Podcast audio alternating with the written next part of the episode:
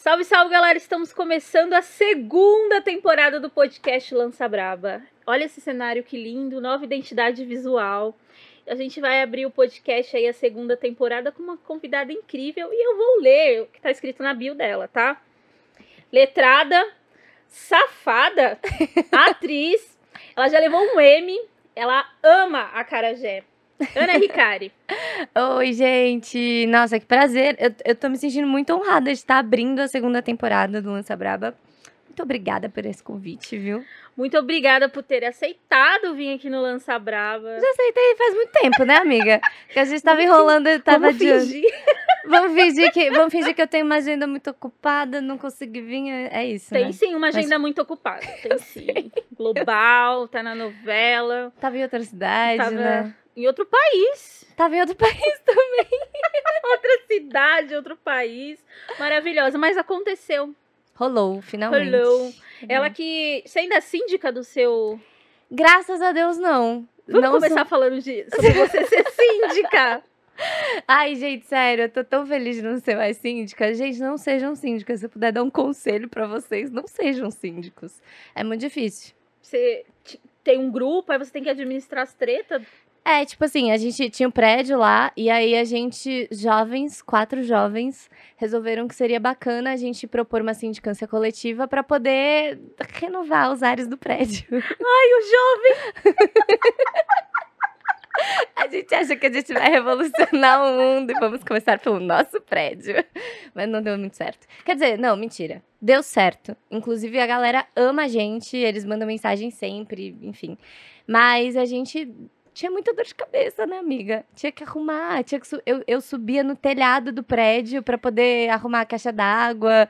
Eu instalava o sistema de câmera de segurança do prédio, tipo, fiz tudo. Barulho, assim, aí liga, tipo, oi, Ana, o prédio de Sim. baixo tá aqui fazendo muito barulho. Reclamação, reclamação do cachorro do vizinho que faz xixi sei lá onde, aí a gente tem que ir lá mediar a treta, tipo, tudo isso a gente tinha que resolver. Era uma beleza. Nossa. Não recomendo. E assim, é... ah, que bom que é uma história de síndica que a galera gosta, tá? Porque Sim. geralmente o que eu sempre escuto aí de síndica, a galera ah, não gosta do síndico do meu prédio. Todo mundo odeia. Mas a gente recebeu até parabéns no dia do síndico. Eu nem sabia que existia o dia do síndico. Eles mandaram mensagem no grupo do WhatsApp, assim, tipo. Parabéns aos nossos síndicos queridos, a gente ama muito vocês. Hoje é dia do síndico. maravilha, que maravilha. Sim. Olha só, quebrando as estatísticas de, de síndicos odiados. Uma história de superação, né? Mas agora, ouvindo você, deve ser difícil mesmo mediar a convivência no prédio, assim, né? As É. pessoas são difíceis. E pensa que o prédio que eu tava morando, amiga, era um prédio com pessoas que eram parentes. Ai, meu Deus, é muito conflito. Sim, tem umas tretas, que era treta de família, que passava pro prédio, e aí era o primo discutindo com a prima, que não sei o quê. Gente, oh, vocês não têm noção. A gente segurou muita barra lá, viu? V- vamos, vamos falar aqui de coisa boa, vamos falar de como você começou, sua- um pouco da sua carreira. Eu conheço a Ana, gente, da faculdade. Tem muito tempo que a gente se conhece, gente. Inclusive, amiga, tem uma memória sua. Ai, Mas- meu Deus. Calma, não é constrangedora dessa vez. Mas de verdade, é uma lembrança sua que eu tenho, assim, de você de muito tempo. É uma das primeiras lembranças que eu tenho da gente juntas na faculdade. E é uma lembrança que sempre me volta, assim, que eu tenho muito carinho por essa lembrança, porque até levo ela pra terapia, assim, muitas vezes. Mas vou te explicar por quê. Porque, tipo assim, pra quem não sabe, gente, a Andresa sempre foi essa pessoa, essa mulher forte, maravilhosa, braba mesmo, desde sempre, do movimento estudantil, e ela, pra mim ela sempre foi uma referência.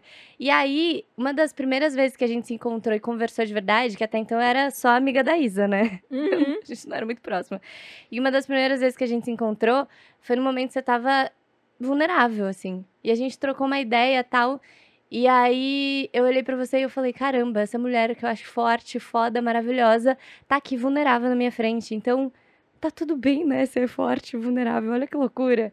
E essa é uma parada que eu levo muito pra minha vida, assim. é- Foi uma das primeiras vezes que eu te encontrei. E acho que às vezes a gente se cobra muito, né? De ser uma pessoa muito forte, muito braba o tempo inteiro. Tipo, eu me sinto muito me cobrando isso o tempo todo. E às vezes eu lembro disso e, sei lá, é importante pra mim, assim. Ai, gente, eu não vou chorar, porque eu sempre choro nesse podcast, mas é, da hora ouvir isso, assim. Inclusive, você trazer isso para mim me lembra muito de que respira, você não precisa ser forte o tempo todo, porque acho que é, a gente se posicionar muito politicamente, ser feminista, e a gente não tá livre de viver abusos e várias outras coisas que o patriarcado aí faz com a gente. Sim, total. Eu acho que a gente se cobra muito esse lugar de tipo, ah, se a gente se posiciona, a gente tem que estar tá sempre muito firme, convicta e, e bater de frente, não sei o quê. E, pô, às vezes não dá, às vezes a gente tá vulnerável mesmo e tá tudo bem. Eu acho que eu, eu lembro de ter feito esse raciocínio, assim, quando que eu te vi. Eu falei, caramba, essa pessoa que eu admiro tanto, que eu acho tão foda, tão forte, ela não deixou de ser tudo aquilo que eu acho dela, só porque eu vi ela no momento vulnerável, sabe? Tanto é que até hoje é essa imagem que eu tenho de você. Então, tipo assim, sei lá, acho que é, é uma coisa que eu levo pra minha vida. Às vezes eu me vejo nessas situações e eu falo, não, acho que tudo bem, eu tá vulnerável em algum momento ou outro. Sim, é muito importante falar sobre isso, porque também as pessoas às vezes criam uma imagem da gente e a gente é muita coisa. E você é. fez artes cênicas na USP? Sim. É muito engraçado entrevistar a Ana, gente. Mas, mas, eu não vou, não vou sair do papel. Você fez artes cênicas na USP? Sim, menina, fiz artes cênicas, um curso muito curioso lá na USP. E, e, na USP, no Butantã, né? E é um curso assim difícil, né? Tô achando muito engraçado. né, gente? Gente, a gente conhece já tem 10 anos. É tipo muito engraçado ouvir você me perguntando umas coisas que eu já com sei. certeza você já sabe. Mas o público não sabe, Ana. Vamos lá, concentra, foco, personagens aqui. É.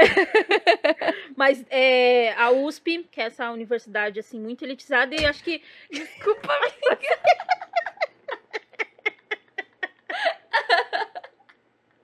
Me conta uma coisa que eu não sei, Ana. O bolo do CAC é uma amiga, maravilha. Não, amiga, isso você com certeza sabe. Amiga, né? você tem que deixar o público saber o quanto você é maravilhosa, que eu sei, por isso que eu tenho que fazer essas perguntas. Vamos, eu vou concentrar, vou concentrar. Bora, bora, bora. A USP é uma universidade muito difícil, né, cara? Sim. Quando sim. a gente fala de difícil, a gente fala do acesso. Quando você estava estudando, não tinha cotas ainda, né? Não, no, no, ano que eu, no ano que eu entrei, já, acho que já tinha. Mas ainda assim, o que não rolava era, por exemplo, na, no meu curso, por exemplo, tem a prova de aptidão, né? Que é uma prova que eles é, fazem, além do vestibular da FUVEST, a gente faz uma prova específica para artes cênicas. E aí é uma prova muito extensa que exige é, informações muito específicas sobre teatro que às vezes a gente só vai ter acesso de fato dentro da universidade, sabe? E aí isso acaba elitizando muito, porque às vezes a pessoa tem o desejo de conhecer sobre esse universo e às vezes a pessoa vai ter acesso dentro da universidade, mas no caminho, no processo de educação, é, que é muito desigual no Brasil, a pessoa não teve acesso a esse tipo de, de é, informação, sabe? Isso não faz sentido, Não é... faz sentido nenhum, é, é completamente elitista, cara. É como se eu quisesse fazer jornalismo, e aí eu preciso saber de algumas técnicas do jornalismo para poder fazer jornalismo. Exato, não, você já tem que entrar sabendo quais são os teóricos, que, que, quais são as peças, todo, tipo, você já tem que entrar mostrando que você sabe. E aí isso gera, assim, era uma coisa que eu tinha muita preguiça, sabe? Tipo, gera um, uma, um status, uma arrogância, assim, dentro do, do próprio ambiente universitário, que é tipo, ah, eu já sei as coisas. Não, o professor tá dando essa aula, eu já sei sobre esse assunto, sabe? Tipo assim, gente, a gente tá aqui pra aprender? Não, bora aprender então, né? Pelo amor de Deus. Você fez. Então, você começou no teatro? Comecei comecei no teatro. Só uma dúvida que eu tenho, vocês têm que entregar uma peça, não tem que entregar, é tipo o TCC de vocês não é uma peça? Sim, é, depende da, depende da Qual a palavra? Modalidade? Não é. Ih, gente, é gente, como chama? É, não é carreira. Especialização? Espe é tipo especialização, tipo é. uma especialização. Meu Jesus, esqueci a palavra. Enfim, você escolhe dentro da universidade, você escolhe qual a, carreira que você quer seguir, né? Aí, para artes cênicas, tem teoria, é, bacharelado em teoria, interpretação e direção ou licenciatura. Hoje em dia eu sei que mudou um pouco o esquema das cênicas lá, é, agora é tudo meio junto, assim. Porque antes você prestava só para licenciatura ou só para bacharelado. E aí escolhia as carreiras ali. E aí, é, dependendo do que você fizesse, você tinha que entregar uma peça ou um trabalho escrito. Tipo, o pessoal de teoria entrega trabalho escrito. E aí eu tive que fazer uma peça. Eu fiz. Eu amo a Ana. Vamos depois descobrir se a Ana fez a peça. Acho que você deve ter feito, amiga. Não, não fiz. Olha aí, uma coisa, uma informação que eu não sabia sobre Ana. Não, é porque eu fiz, eu fiz o TCC de todo mundo. Chegou no meu, falei, vou escrever. eu Você fiz, ficou um sério. tempo fora também? Fiquei, eu estudei, eu fiz, eu fiz faculdade de teatro e cinema em Portugal. Durante a, a faculdade, fiz um intercâmbiozinho, que foi ótimo. Foi maravilhoso. Fui lá, conheci Portugal, estudei bem muito, mas sofri, viu? É, é, eu lembro que você falava bastante sobre como é ser uma brasileira em Portugal. É tenso. É, é um tenso, pouco né? tenso, assim. Eu até recebo mensagem da galera de Portugal falando assim: não, Ana, tem gente legal aqui, tem gente bacana aqui. E eu não duvido, tá? Eu conheço. Até tenho amigos portugueses que são legais. Mas é porque, em geral, a minha experiência foi muito complicada, assim. Inclusive, o pessoal do coletivo feminista da ECA, que, enfim, a gente tinha muito contato lá, né? É, me ajudou muito, porque se não fosse o pessoal do, do coletivo feminista na ECA se posicionando, pedindo um, um posicionamento da própria universidade, talvez eu não tivesse resolvido a situação que eu vivi lá, sabe, em Portugal. Foi uma situação bizarra de violência, de, de abuso, e que, tipo assim, se, se dependesse da universidade lá de Portugal, a história ia ficar assim, tipo, qualquer coisa, resolvendo qualquer coisa, sabe? E aí o pessoal da USP se posicionou, foi, foi o que me ajudou, sabe? Sim, é importante, assim, essa, essa, esse posicionamento institucional, né? A gente fala bastante dos problemas da instituição, mas, né, quando a instituição se posiciona, é importante, né, para proteger Sim. a gente. É, e eu acho que, tipo assim, não só o, o posicionamento institucional, mas o fato de permitir, da, da instituição permitir e, e, legitimar movimentos dentro da instituição, né? Tipo, o coletivo feminista tinha espaço para se reunir, o coletivo feminista tinha espaço para poder fazer eventos tal, e tinha, e de uma maneira ou outra, né, com todas as questões que a gente sabe, mas tinha espaço para ser ouvido. E na hora que elas se posicionaram, enviaram uma carta em nome do coletivo para poder me defender na situação que eu vivi lá, é, eles deram ouvidos e aí interviram. A USP interveio e, enfim, falou lá com, com a Universidade de Portugal. E aí você se. Quando você se formou, você já. Eu acho que você deve responder muito essa pergunta, mas você já tinha esse lance de, putz, vou trampar com televisão, ou é teatro mesmo, ou sei lá, porque geralmente, né? Eu nem terminei a faculdade, né? Fui trampar com outras coisas. Você, uhum. você tava muito centrada? Miga, não. Não, porque. Porque assim, trabalhar com arte no Brasil é, é viver assim. Cara, é, é uma loucura. Porque a gente não tem perspectiva. É muito difícil ser artista e ter perspectiva no Brasil. Eu não tinha perspectiva nenhuma, assim. Eu, eu realmente eu, eu pagava para trabalhar, literalmente. Eu, eu vendia é, brigadeiro para pagar o figurino, sabe? Eu saía pela USP vendendo brigadeiro pela Augusta, saía aqui na Praça Roosevelt, eu vendia brigadeiro, eu vendia rifa, eu vendia roupa, eu, sabe, eu vendia coisas, eu trabalhava em balada, eu trabalhava em café, trabalhava em tudo quanto é lugar para poder pagar a peça de teatro que eu ia apresentar para crianças de escola pública, porque a gente queria fazer essas peças de graça para essas pessoas, sabe? Então a gente pagava tudo para poder trabalhar. E aí é, essa é a realidade do artista brasileiro hoje em dia. Aí tem uma galera que vem, ah, mas lei rolê. Gente, é muito difícil um artista ver o dinheiro dessas leis de incentivo. É muito raro. A minha companhia tinha três, quatro para quatro anos de companhia quando a gente ganhou a primeira, o primeiro prêmio de lei de incentivo, sabe? Então demora muito tempo para uma companhia se estabilizar, se estabelecer no meio artístico, é, ter uma é, ter uma. É, é muito difícil para uma companhia se estabilizar e, e, e, conseguir uma, um dinheiro público para poder tocar um, projetos, né? Então, eu não tinha perspectiva nenhuma e eu nunca achava que a televisão era uma possibilidade para mim, porque, obviamente, eu ligava a TV, ou quando minha mãe estava assistindo TV, as novelas tal, eu nunca me via. Então, eu olhava pra TV e falava assim: hum, aquele lugar ali que eu nunca vou estar, tá, entendeu? E aí, tanto é que quando aconteceu de eu fazer o teste para malhação e eu passei e eu fui lá assinar o meu contrato na Globo, eu assinei sem saber que eu era protagonista, porque eu, eu, eu nunca ia pensar que eu com o meu fenótipo, com a minha cara, ia ser protagonista de uma novela na Globo. E eu só entendi isso depois quando eu comecei a preparação, e aí eu, eita, a gente tá aqui se preparando, né? Não é que estão me chamando bastante, acho que eu vou ser protagonista desse negócio aqui. Então foi só assim que eu descobri que eu ia ser protagonista, porque até então eu nem imaginava que isso era uma possibilidade para mim, sabe?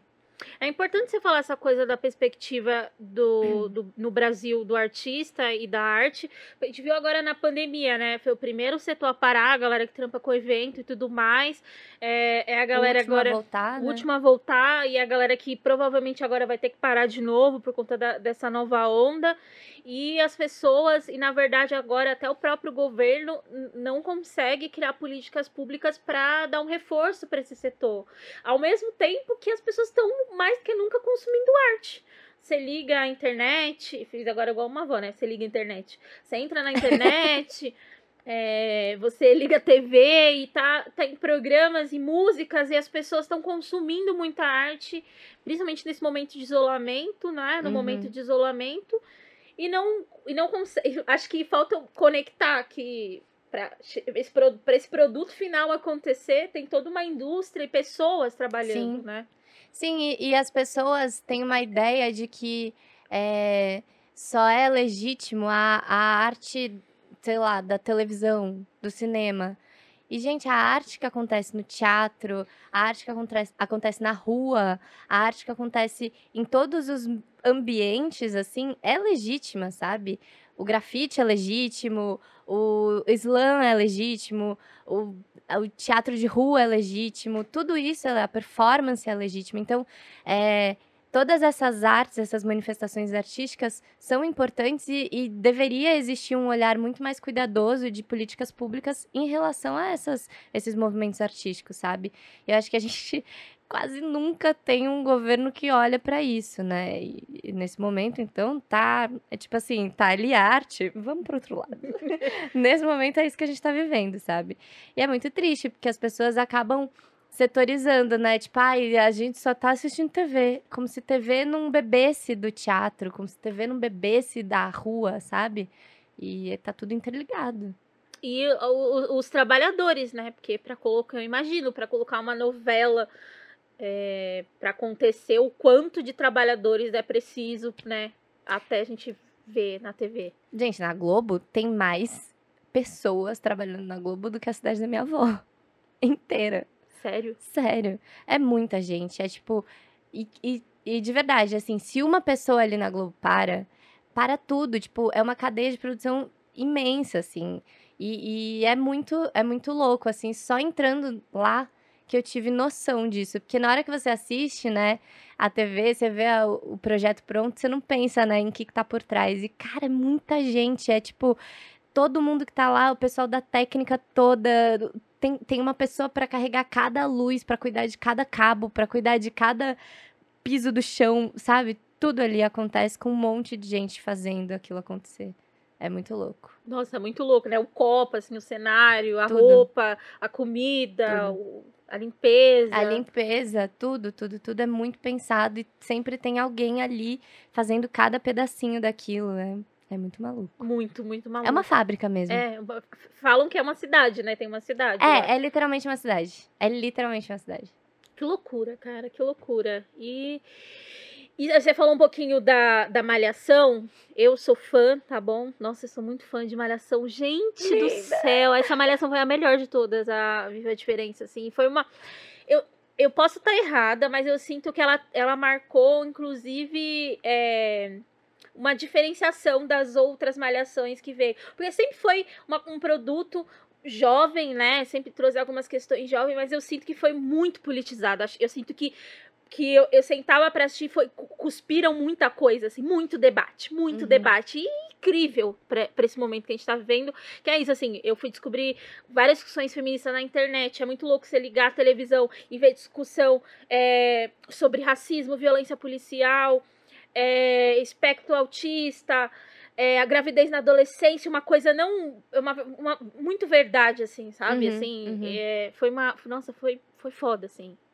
Ai, obrigada, amiga. Sério, eu fico muito feliz de ouvir isso, ainda mais de você, porque, tipo assim, eu lembro quando eu, quando eu recebi o convite para entrar na Malhação, eu tava na faculdade, eu tava na USP, tava muito, tipo assim, movimentos políticos, movimento estudantil, não sei o quê. E aí eu pensava, claro, assim, acho que todo mundo dentro daquele ambiente universitário e principalmente dentro do, do meio de artes cênicas, rola um pouco uma, um preconceitozinho com televisão e principalmente com uma empresa como a Globo, que, enfim, tem, tem muitas questões políticas, assim, que giram em torno disso e que as pessoas questionam, né?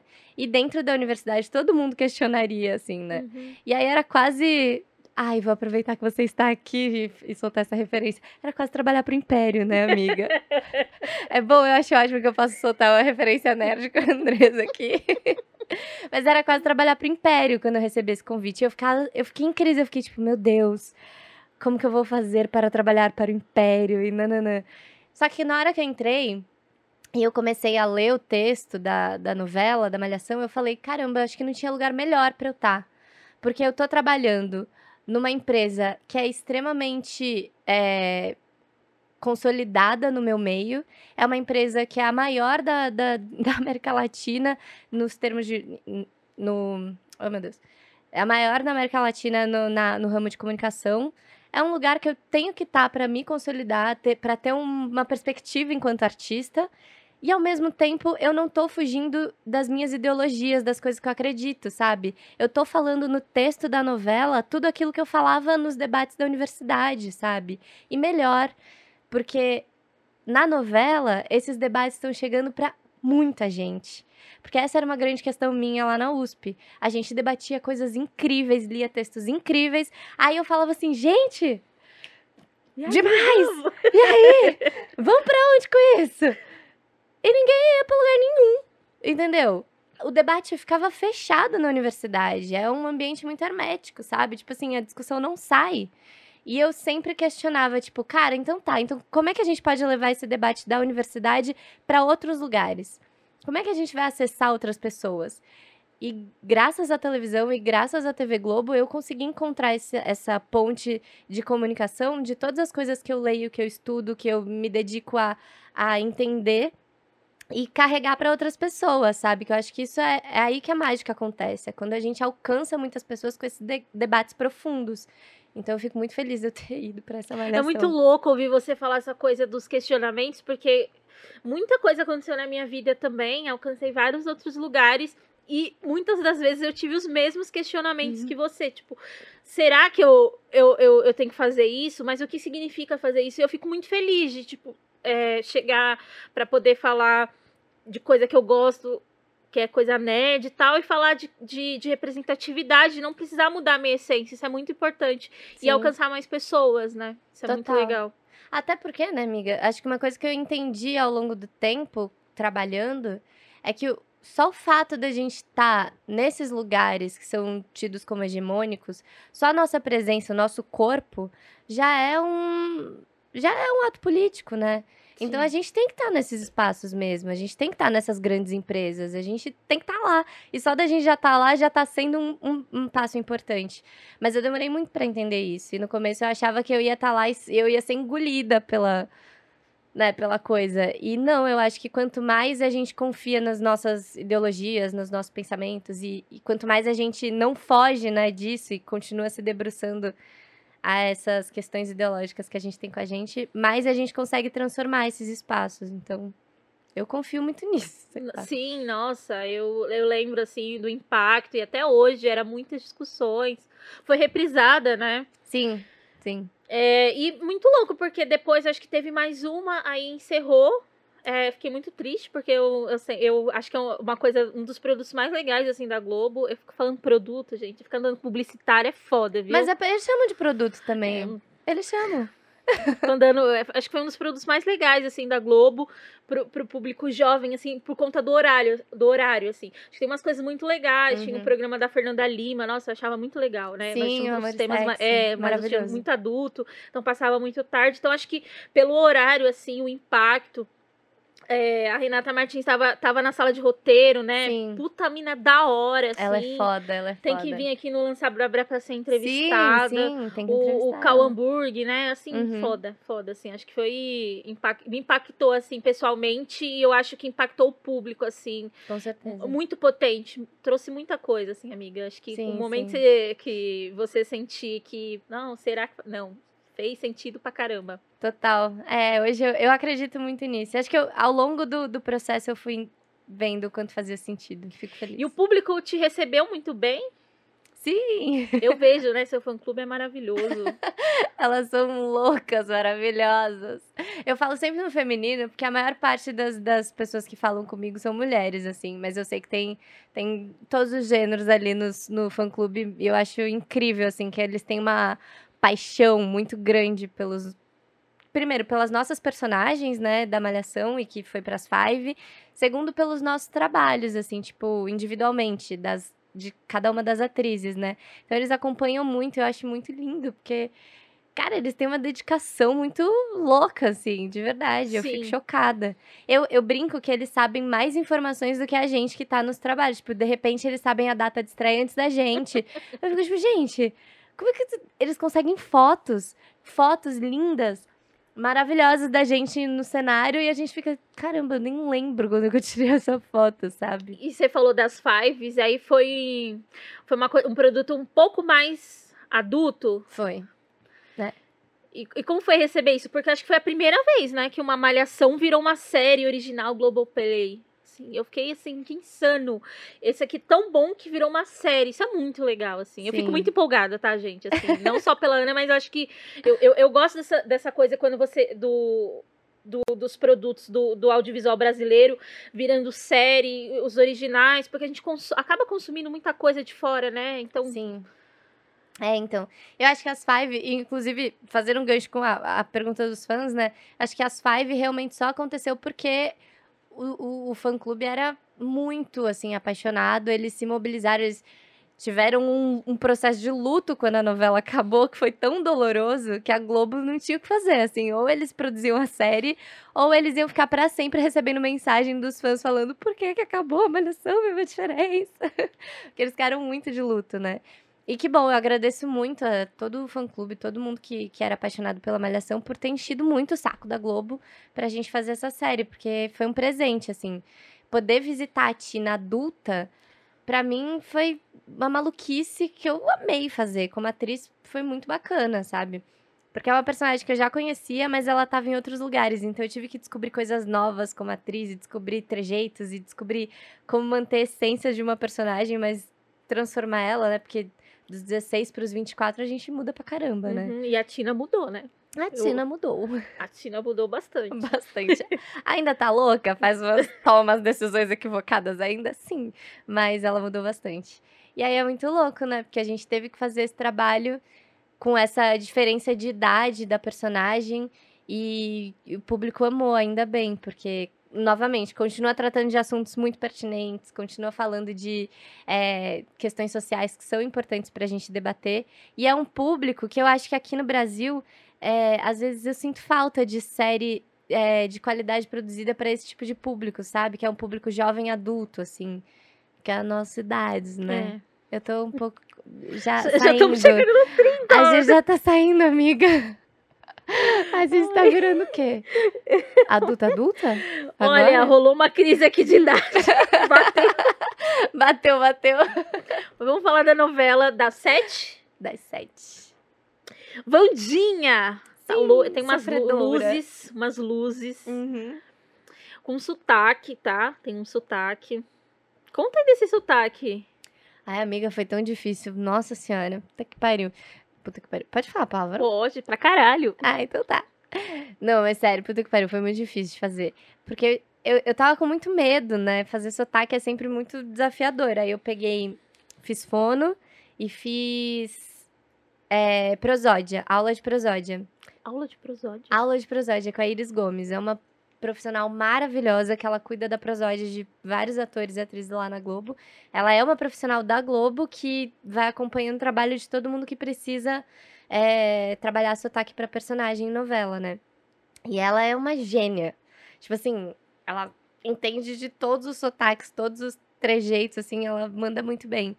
E aí eu estudei junto com ela e fui entendendo como é que seria essa personagem com sotaque, qual seria o jeito dela, como é que ela ia falar, né?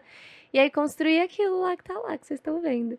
E felizmente a galera gostou, achou bacana o sotaque, achou que rolou. Então, fiquei muito aliviada, confesso. E trocou um pouquinho do horário, né? Que aí você pega, por exemplo, minha mãe, a mãe da Mari, que trabalha aqui no Lança Brava, que gosta de novela, é uma mudança de público, né? Sim, sim, total. É outra galera, né? Apesar de que essa novela, ela tá bem leve, assim. Então ainda tem uma galera bem jovem acompanhando. Porque acho que a gente precisa, assim, depois de passar por um processo de pandemia, que ainda estamos, né? Mas depois de passar por dois anos de pandemia, acho que era importante ter uma novela leve, uma novela descontraída, com bastante comédia e tal. E eu acho que é um pouco isso que essa novela traz. Então, ainda assim, tem um público jovem acompanhando bastante. Você tem um par romântico. Hoje a gente tá gravando na segunda, esse episódio vai ao ar na terça, e hoje você cantou, aquela cantora Sim, também, tá? Eu tô louca pra ver o que as pessoas acharam da cena, porque. Não, amiga, eu não sou cantora, você sabe, né? eu estudo pra caramba. Eu, tipo, peguei. eu- sou, eu sou maluca, né? Tipo assim, falam, ai, sua personagem vai pular de paraquedas. Se me falam isso na segunda, na terça-feira eu tô pulando. Pra poder Dedicada. estudar. Dedicada, que chama louca.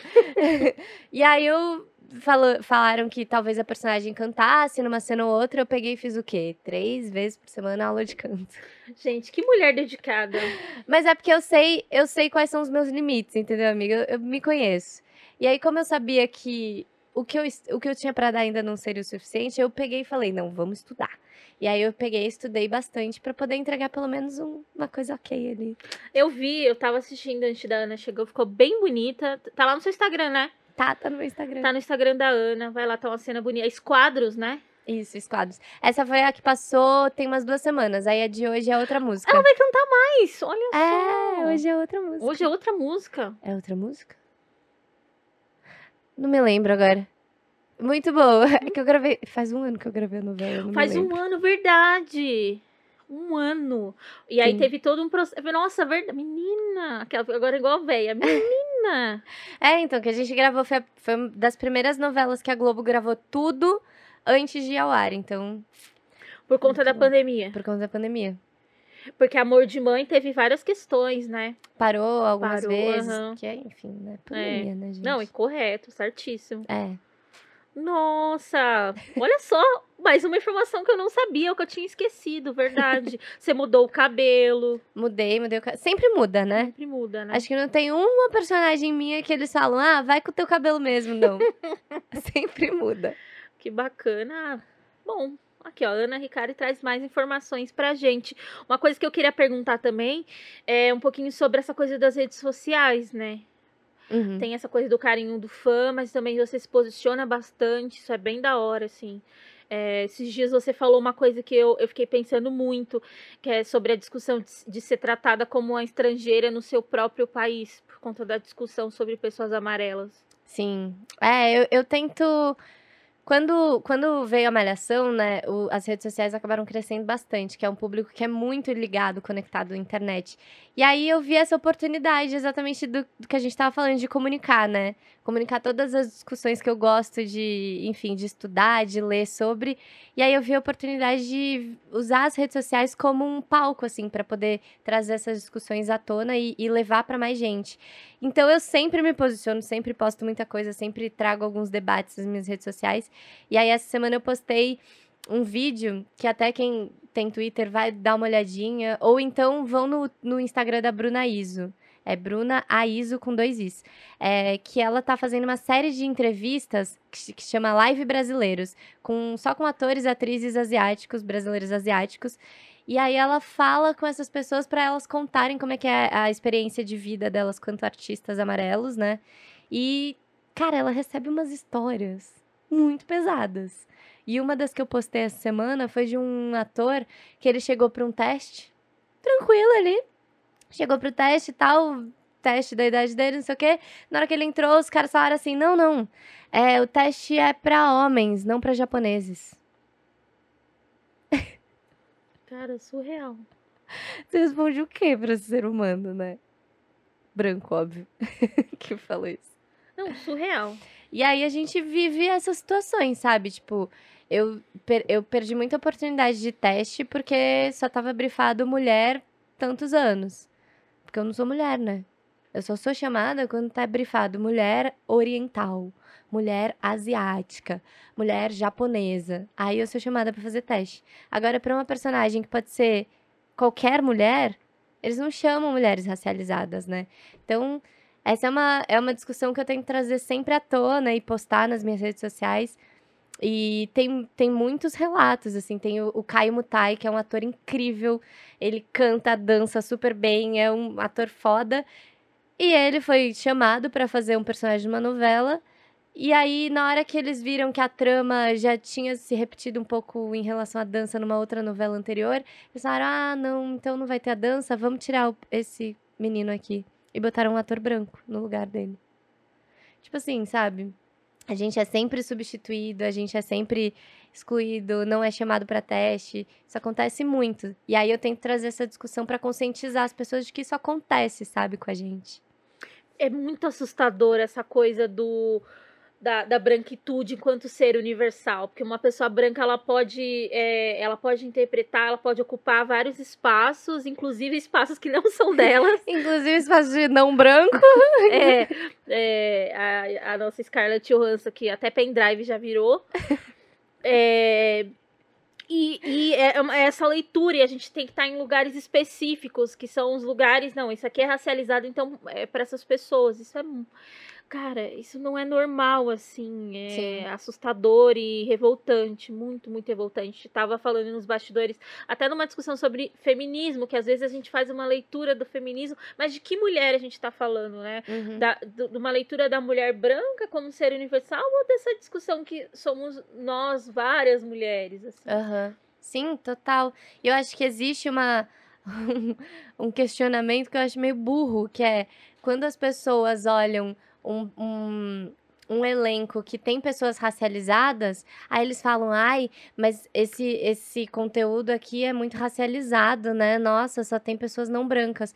Gente, mas quando tem um elenco todo branco, também é uma raça, sabe? Uhum. Tipo, as pessoas não enxergam isso. E, e aí, o elenco branco, eles não questionam. Ai, não, mas só tem uma raça nesse lugar. E aí, quando tem um elenco, sei lá, todo preto ou todo asiático, aí questionam, né? É muito louco como as pessoas veem raça só em pessoas não brancas, em pessoas brancas eles não enxergam isso. E a né? gente que vê, quando, geralmente quando a gente vai para um espaço que só tem pessoas brancas, a gente que percebe, né? A gente que percebe, exatamente. E é muito louco, porque as pessoas realmente não se dão conta não se dão conta. E principalmente nesses lugares que assim que a gente anda, né? Que é, é lugares onde tem pessoas públicas, influenciadores, artistas, e aí às vezes você tá numa festa, num evento, e você olha e fala, cara, aqui geralmente quem, as pessoas racializadas são as que estão servindo, né? Uhum. E, e, e, as pessoas não brancas, e aí você olha assim, cara, às vezes é, é tão não lugar, um lugar, às vezes é um lugar solitário, né? Muito. Exatamente. Eu acho que essa é um pouco minha sensação em vários lugares que eu tô. Eu, sempre, eu sou sempre a única. Eu sempre sou a única asiática no, no espaço, sabe? A, acho que agora a Sabrina Sato foi contratada pelo Grupo Globo por conta do GNT, né? Uhum. É, mas até então, na, nos é, artistas contratados elenco fixo da Globo, eu sou a única asiática. Aí eu fico assim, gente, por que, que, eu tô sozinha aqui, sabe? Não é como se não tivessem atores e atrizes talentosos. Tipo, ai, não, não tem atores e atrizes asiáticos talentosos. Tipo, gente, meu cu, sabe? Tem muito, tem muito ator e atriz asiática foda aí no mercado. E o que falta é oportunidade para eles entrarem e mostrarem o trabalho deles, sabe? Mas aí é isso, a gente vai se sentindo sozinha para sempre, né? Para sempre não, porque eu sou otimista. Difícil, difícil, mas algumas mudanças estão acontecendo, né? A gente estava falando agora da, da, da malhação, é, e eu queria também te perguntar outra coisa que era, que era sobre se você tem vontade de fazer um longa-metragem. Tenho, muita, muita. Eu, assim, eu cresci é, tendo referência muito de cinema, né? Meu pai trabalha com cinema, então eu cresci vendo festival de cinema, eu cresci assistindo filmes clássicos junto com meu pai. E sempre foi um objetivo, assim, para mim. entrar no, no, no cinema. Então, é uma meta que agora eu tô bem focada nisso. E... Você falou do seu pai, acho que vale, vale a pena o, o, o tópico pai da Ana, que é um cara muito importante. Toca discussões muito importantes lá na ECA. Sim. Poucos professores negros também. Sim, sim. Meu pai foi o primeiro professor negro a chefiar o departamento de cinema lá na USP. Então, eu sempre falo com muito orgulho disso, porque, pô, é um além dele ser meu pai, ele é um cara muito foda, muito cabeça, com um trabalho de pesquisa muito bacana. Hoje em dia, a televisão digital que a gente conhece, né? Ele já estava fazendo essa pesquisa lá em 99, 2000 no Japão. Então, ele foi um dos pesquisadores que eh, trouxe, assim, as pesquisas de TV digital para o Brasil. É um cara foda. E agora ele também, como chefe do departamento de cinema, ele sempre se posiciona muito assim a favor das cotas. É, ele foi um dos responsáveis por tirar a, a prova de aptidão é, do cinema, da, do departamento de cinema, para poder é, melhorar o acesso à universidade, porque muitas vezes essa prova de aptidão, como a gente tinha falado, era muito elitista, né? Aí só entrava aquela galera ali da Zona Oeste aqui de São Paulo daquelas escolas é. particular, da galera que, tipo, fica assistindo filme cult na escola e nananã. Uhum. E era completamente elitizado o curso de cinema. Aí quando você ia ver as produções do, da galera da universidade, era completamente uma, umas produções completamente brancas, complet, completamente elitizadas. E aí a gente foi, vai construindo audiovisual e perpetuando isso, né? A gente está formando profissionais que são só brancos na universidade a gente acaba perpetuando esse pensamento branco. Aí chega lá na hora de fazer elenco, só tem diretor branco, só tem produtor branco. O que, que acontece com o elenco? Só vai gente branca, né? E as mesmas ótica de contar uma história, dá para contar a mesma história de vários jeitos. Só que para ser de vários jeitos, você precisa colocar pessoas diferentes. Produzindo, exatamente. Né? Tem, a cadeia de produção inteira tem que ser modificada. E eu acho que é, o trabalho do meu pai ali dentro da universidade vai muito nesse sentido, assim, de, de construir novas perspectivas de. construir novos pontos de, pontos de vista dentro do audiovisual, sabe? De formar outras maneiras de você olhar para o mundo. Então, eu acho muito importante o trabalho dele. Ai, muito da hora. A gente tá falando de cinema, você tá com 27 anos. Muita coisa mudou, né? Desde que você nasceu, desde que eu nasci no cinema. E você, qual é a perspectiva que você tem de cinema brasileiro? A indústria, a gente estava até conversando um pouco nos bastidores, né? A gente tá com filme brasileiro no, no, nos festivais. E às vezes a galera aqui no próprio território não sabe, não conhece. Isso é um triste, né?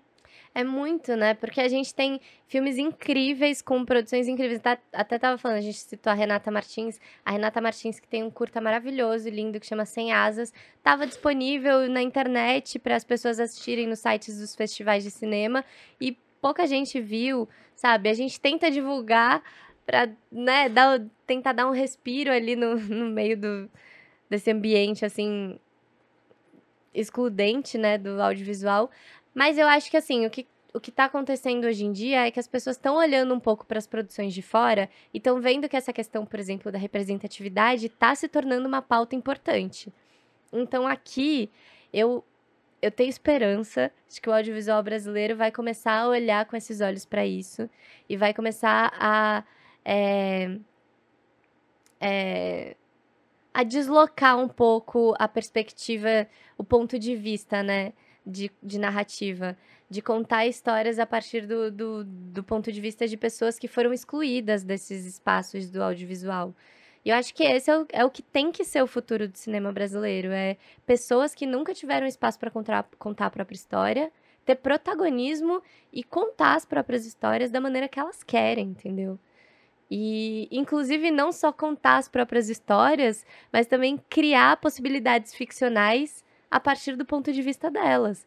Porque tem nada mais chato do que a gente ver uma ficção que perpetua uma ideia branca, por exemplo. Tipo, eu acho fantástico Bridgerton, que é uma perspectiva ficcional, e você constrói uma corte que tem pessoas negras. Tipo, por que não? Entendeu? É uma corte, é uma história ficcional. Por que a gente não pode pôr pessoas negras na corte? Ah, mas historicamente. Historicamente, meu cu, gente. É uma história ficcional. tipo.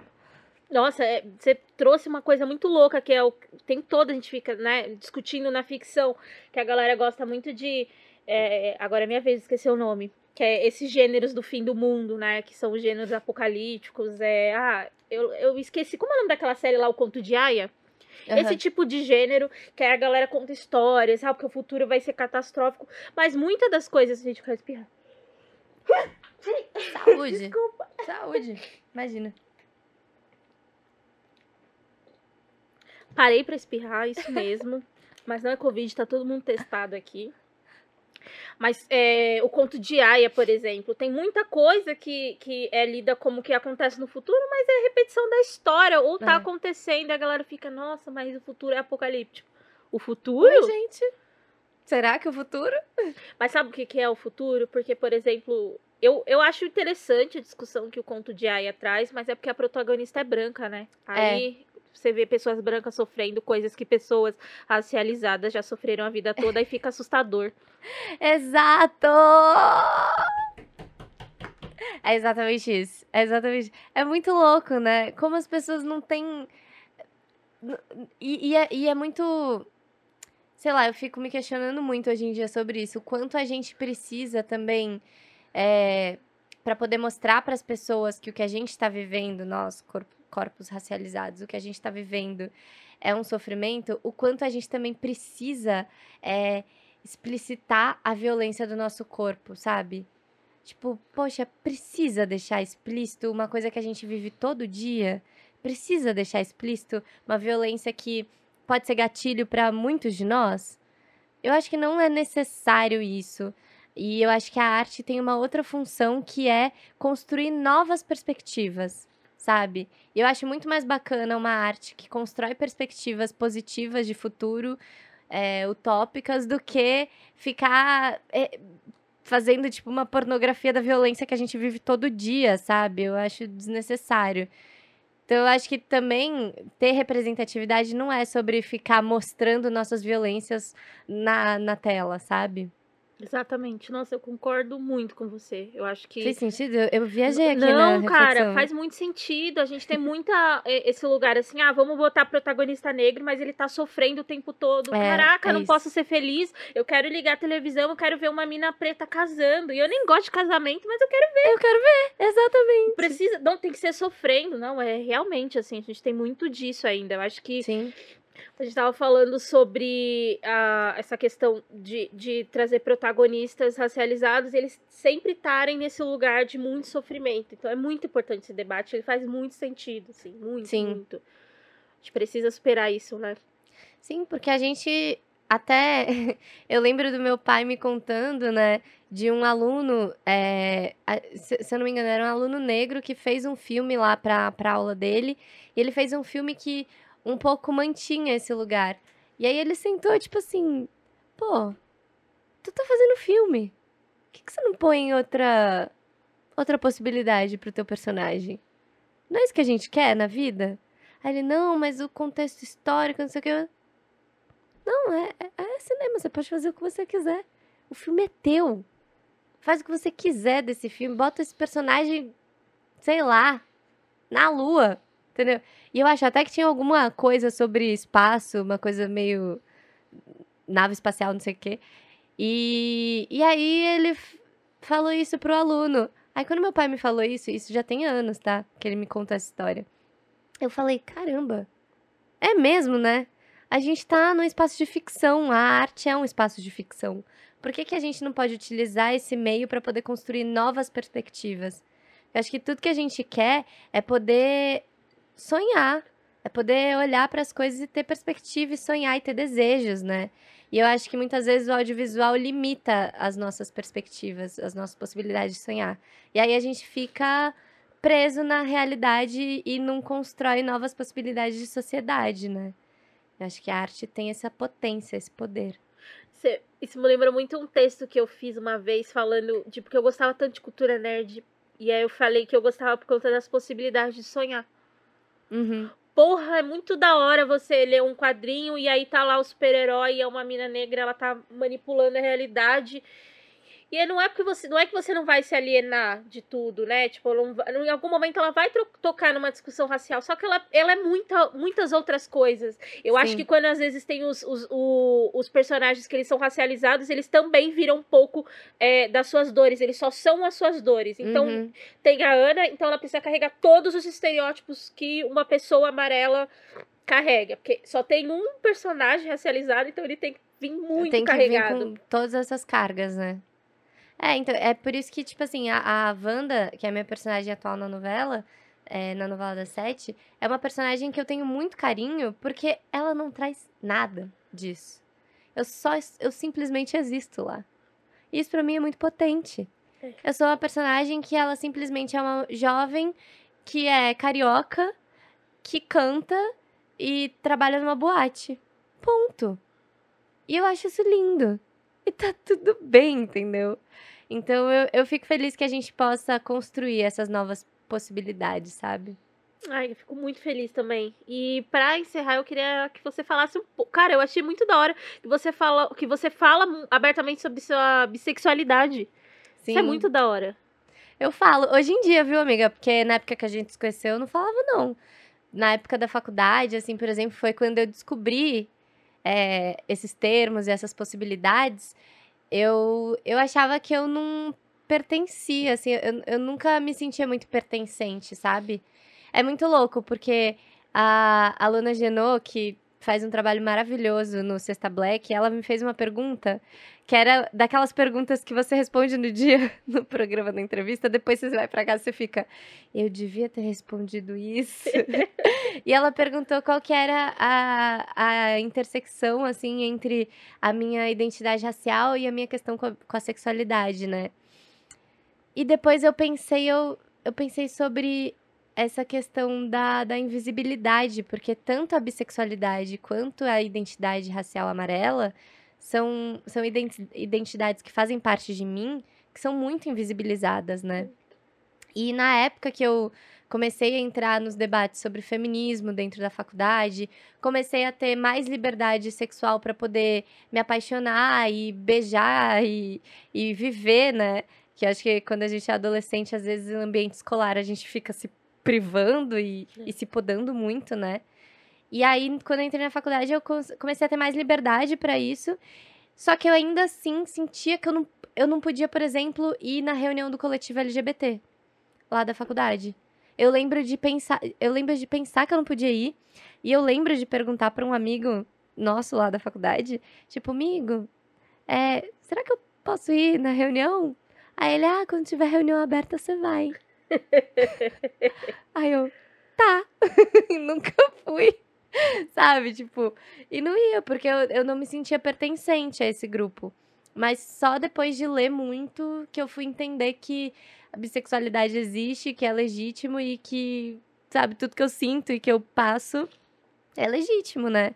E eu acho que essa é uma intersecção entre o que eu vivo enquanto pessoa amarela e enquanto bissexual, porque até então eu sei lá, até uns anos atrás, sei lá, uns seis anos atrás, talvez, eu achava que eu era branca. E tem muita gente que até hoje, 2022, tem certeza que eu sou branca. A galera, às, às vezes, deve ter gente ouvindo o nosso debate aqui e falando, gente, mas o que, que essa menina tá falando que ela não é branca? ah lá, é branca sim, como assim que não é branca, né? Então eu acho que é uma, é uma discussão muito recente e muito invisibilizada ainda. Então, muito, é né? Eu, eu, nossa, eu lembro exatamente o dia que eu fui racista, uma pessoa amarela, e que ela teve muita paciência de me explicar. Eu fiz uma piada sobre os olhos da minha amiga, minha amiga, uhum. minha amiga. Quase fiz o Dodô aqui no, no... Ai, mentira, amiga. Não, não. Ai, por que, que você fez eu lembrar disso? Intimidade é foda. Se sendo convidada, eu nunca ia falar isso. Meu, eu tô aqui com a rinite, não sei, me atacou. Ai, cara, é foda a rinite. Vai fazer a, a cirurgia do desvio de septo? Vou fazer, logo. vou fazer. 2022, Andresa com a cirurgia do septo. É isso. Você vai nascer de novo, é sério. É de, a sensação é realmente de nascer de novo, porque você respira pela primeira vez. Eu lembro exatamente o dia que eu fui escrota e racista com a minha amiga amarela. Ela era minha amiga e eu fiz uma piada sobre os olhos dela. E aí foi um processo muito louco, porque depois disso eu entendi o que eu fiz, eu pedi desculpa, fui ler. Porque assim, a gente veio muito de um lugar, né, Ana? Sempre falo assim, que foi muito importante a faculdade para mim, porque foi um lugar onde eu li, eu li muito, aprendi muita coisa. Uhum. E eu não tô falando das matérias, eu tô falando, tipo, mano, de leitura mesmo, das paradas de coletivo, vamos ler. É.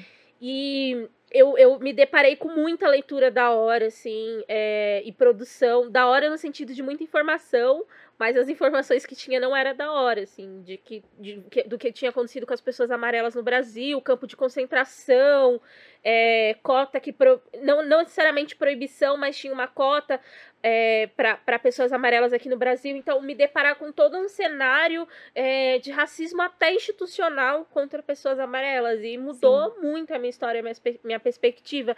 Tanto que quando eu posso, eu falo, sempre estou indicando coisas, sempre indicando criadores de conteúdo amarelo. Isso é muito importante. Isso mudou minha vida, inclusive trazer essa discussão um pouco para dentro dos lugares que eu tava do movimento negro, assim, sabe? É, mudou muito a minha vida. Acho que a Ana também trouxe bastante coisa. A Flora, que são uma outra amiga minha, é, mudou muito, assim, foi muito importante para minha formação, assim. Então, hoje, quando eu conto essa história, assim, eu ainda sinto um pouco de vergonha, mas eu acho importante, porque é isso, né? Até, eu sempre, eu, até então, passei por uma formação e era lida como uma mulher muito esclarecida. Uhum. Mas esclarecida até que página, né? Uhum. É, não, mas eu acho que assim, todo mundo. É isso, né? A gente tá vivendo um processo e é um processo, obviamente, há muito. que acontece há muito tempo de debates, de movimento é, sociais. Não é como se o movimento negro tivesse nascido em Uhum. 2018, dois- ou 2020, né? Porque teve muita gente que achou que o Uhum. movimento negro nasceu em 2020, né? Mas não, gente, não nasceu em 2020. E, e te- a gente tem histórico de movimento negro há muitos anos. Mas eu acho que essas discussões estão crescendo muito recentemente e o movimento, é, o movimento amarelo tem bebido muito e aprendido muito com o movimento negro. Eu acho que se hoje eu tô aqui falando sobre ser amarela no Brasil, sobre ser uma brasileira de origem asiática, eu devo muito a todos os teóricos negros que me ensinaram o que, que era o processo de racialização, sabe? Então, é, eu acredito que essas discussões elas só somam, porque a grande questão é uma só, né? É Uhum. só a hegemonia branca, Uhum. entendeu? E eu acho que a gente acaba é, lendo sobre ambas as questões, tanto pessoas amarelas quanto pessoas negras, a gente acaba muito mais é, se aliando do que competindo, né? Uhum, Porque eu acho que o processo da hegemonia branca é exatamente botar a gente um contra o outro. Sim. É exatamente utilizar pessoas amarelas como ferramenta para oprimir mais ainda pessoas negras dentro dessa estrutura racista. Então, acho que todo mundo tem que acordar e ler um pouco de tudo. Sim. E também eu agradeço muito a- o processo da faculdade, porque às vezes a gente não lia as coisas da aula, mas estava lá lendo todos os processos de, de movimento, suas questões sociais e tal. Foi uma coisa que eu aprendi muito na faculdade sim, também. Sim, nossa, levei pra vida. E Ana, pra encerrar, tem alguma fofoca pra contar aí? Um- alguma coisa que vai sair da carreira? Vai lançar o primeiro disco como cantora? Ai, gente, estou pensando na minha carreira como cantora. Mentira, nunca. Gamer? Gamer. Isso é uma coisa que eu preciso investir mais, que eu tenho a minha- o meu canal lá na Twitch, né? Você Mas- tem seu canal na Twitch? Você não sabia? Não, que Amiga, péssima. Eu vou te denunciar. que isso? Como assim você não sabia que eu tinha canal Quero na Twitch? livezinha da gente jogando. Amiga, tem vários. Vamos jogar junto? Vamos. É sério, eu sou péssima, é ótimo. Eu também! Ai, que bom! Esse é o mote do meu canal, sou eu jogando muito mal. Não, e teve uma vez que eu joguei uma partida de pu- PUBG. PUBG. Ah, PUBG? PUBG. Ah, PUBG. Ai, Ah, adoro. PUBG. Adoro. Então, eu joguei, eu sou muito ruim. Amiga, eu fiquei em segundo lugar Olha aí. gamer. Nata. Campeonato, liga. Gente, então, Esquece. me patrocinem. Não, mentira. Não, mas é sério, eu sou muito ruim, mas isso que é o bom da live. Ah, eu, eu fico amo, lá jogando muito mal. Olha aí, gente. Vai vir aí live, mais lives games. E eu vou participar. Esse ano eu, eu pretendo investir nisso. Mas, ó, é, sobre trabalho, estou no ar com a novela Viva. é, Oi, tudo bom? Variação viva de diretor. Produção, produção. Mari, o que, que tem dessa água? É, não, então, estou no ar com a novela Quanto Mais Vida Melhor, que passa às 7 horas da noite, 7h45 lá na Globo. É, vou gravar agora a segunda e terceira temporada de As Five. Uhul, renovadas! E a gente começa agora, assim que eu acabar minhas férias, porque eu tirei férias, finalmente. que eu não sabia muito tempo que era férias. Mas aí, assim que eu voltar de férias, a gente começa a gravar. E em julho estreia a, nove- a novela. Estreia a série Novelei, que é uma série original, primeira série original YouTube com a Globo. Olha que bacana. Olha aí. Chique, né? E, e vai ser sobre o quê? Sobre novela. Nossa. Mas eu não posso contar ainda o enredo. Tá. Aí a gente mais pra frente combina de falar Olha aí, isso. nossa. Cara, o futuro, o YouTube Globo, meu, as coisas. Vão dominar o mundo. E o projeto tá muito foda, sério, tá lindo. Ai, Paulo ansiosa. Vieira, protagonista. amo. Ai, Paulo. Inclusive, comercial muito legal. Você gravou um comercial com ele, né? Gravei, gravei. Pra falar é da, do stream da firma. Sim, da firma. Olha aí. E só, só tem uma denúncia pra fazer sobre aquele comercial. só uma denúncia. Eles editaram e me colocaram mais baixa do que o Paulo. Pra, assim, de sacanagem mesmo. Eu achei muito sacanagem, gente. Porque assim, eu tenho 1,78. Eles alteraram minha altura ali no comercial. Olha aí. Fica aí minha Denúncia. denúncia ao Globoplay. Pô, Globopay, aí não dá, né? Ana, muito obrigada. Foi incrível te entrevistar. Ai, Tô falando sério, foi muito bom. Que bom, amiga, adorei. Muito feliz, sua carreira. Você é um ser humano incrível. Um ser humano incrível. e tá aqui aberto o convite.